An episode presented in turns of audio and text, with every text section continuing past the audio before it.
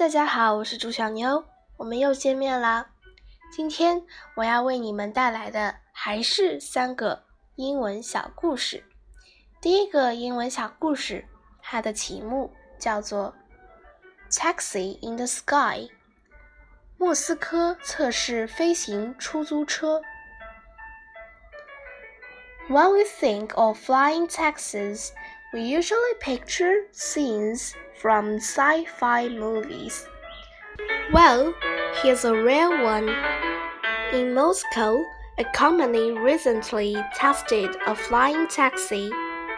It is a drone. It flies in the sky by itself.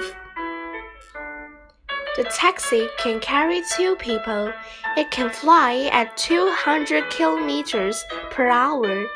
That's much faster than a car. The taxi weighs 300 kilograms and can fly as high as 100 kilometers above the ground. According to Sputnik News, it can take off like a helicopter. The company plans to put its flying taxis into use in 2025. Passengers will order a flying taxi through an app on their phone. When the taxi comes, they can choose where they want to go on a touch screen. There is no pilot in the drone, but some people on the ground will be watching it. They will make sure the trip is safe.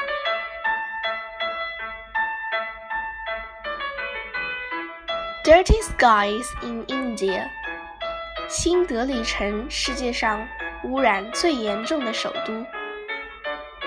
The people in this picture are taking part in a marathon on March 7th in New Delhi, India. However, the air quality seems to be quite poor. In fact, New Delhi, India's capital city, is the most polluted capital in the world. The city's PM 2.5 readings are 15 times higher than the World Health Organization's safe limit, VOA News reported. There are many reasons for the poor air quality. For example, farmers in the areas near the city burn off leftover crops. Other reasons include, include traffic fumes and windless days. While gets a helping hand. 游泳者救助搁浅灰鲸。Two swimmers are trying to save a gray whale.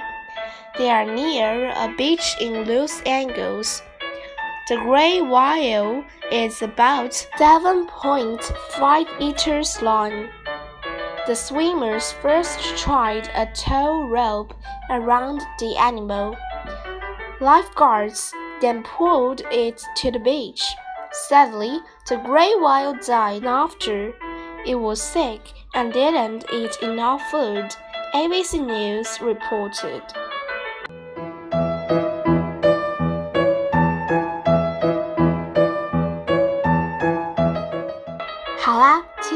故事就到这里啦，我们下次再见。